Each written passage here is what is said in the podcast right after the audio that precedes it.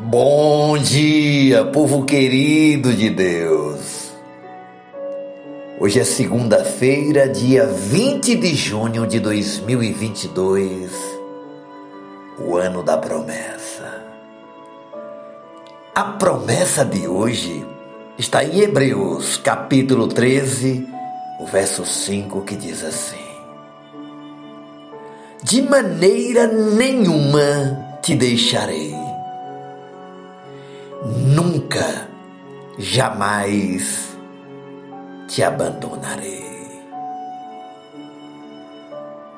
Nosso tema de hoje é Jamais te abandonarei.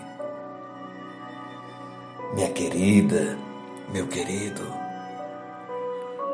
esta sim é uma promessa maravilhosa. Não é tão fácil aceitar essa promessa pela fé quando não somos assolados por grandes provações. Mas se estivermos em uma hora escura, quando o Senhor a permite, quando estivermos com medo e em solidão, então precisamos confirmar nossa fé e nos agarrar veemente a essa promessa de Deus. Sim, Jesus está conosco, mesmo que não notemos ou até mesmo não sintamos nada. Mesmo nessa condição, devemos e queremos dar crédito inabalável a essa palavra. Observe que o Senhor não diz, não ficarás abandonado. Mas com garantia extra, ele fala: Eu não te deixarei. Ninguém menos que o próprio Deus ficará com você, seu companheiro, seu guia, seu protetor na noite mais escura da vida. O Senhor também não diz: Não vos deixarei, mas afirma: Não te deixarei. Ele não se dirige à massa, mas ao indivíduo. Jesus Cristo é tão poderoso que ele toma conta de você de tal maneira como se existisse somente você neste mundo e não mais de 8 bilhões de pessoas. Não te deixarei. Que promessa extraordinária para começar uma semana nesta fé, nesta convicção. O interessante é que na segunda parte do versículo vemos que o Senhor ainda sublinha o que disse: Jamais te abandonarei. Em outras palavras, ele reforça e repete, como se fosse dizer: Não importa o tamanho da provação, eu lhe dei dupla promessa de estar com você.